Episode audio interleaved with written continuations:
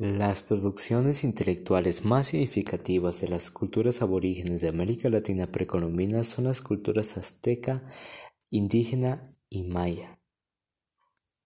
En la cultura maya, el sistema de escritura era jeroglífica y se ha coleccionado en códices o viejos manuscritos. Aparecen dos textos importantes con datos sobre la visión del mundo y la historia maya. Popol Vuh, libro de la comunidad, escrito en lengua quiche, es el texto sagrado que narra el origen del ser humano, hecho de maíz. Chilam Balam.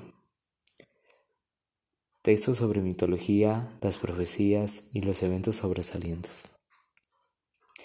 En la cultura azteca se conservaban varios códices y poemas, así como numerosas palabras que hoy son parte del castellano chocolate, tomate, etc. La base de la alimentación era el maíz. Domesticaron animales como el perro y el guajolote. Guajolote. Pavo. Oyama o de pelota. Los jóvenes aztecas practicaban el oyama o de pelota como parte de un ritual.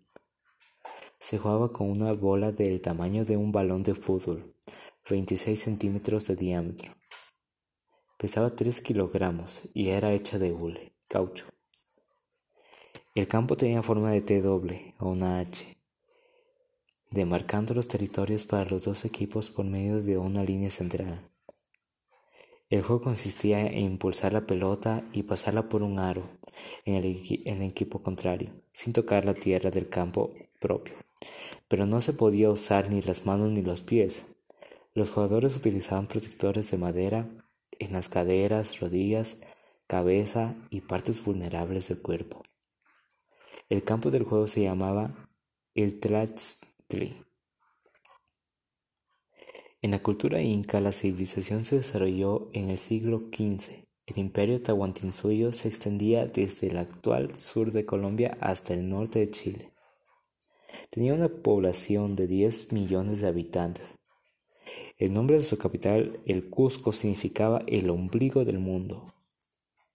Sus divinidades eran el Inti, Ovira, Cocha, Sol, y su esposa y su esposa Pachamama, la tierra. La lengua nativa era el Unasami, que significa lengua general o denominada Quechua.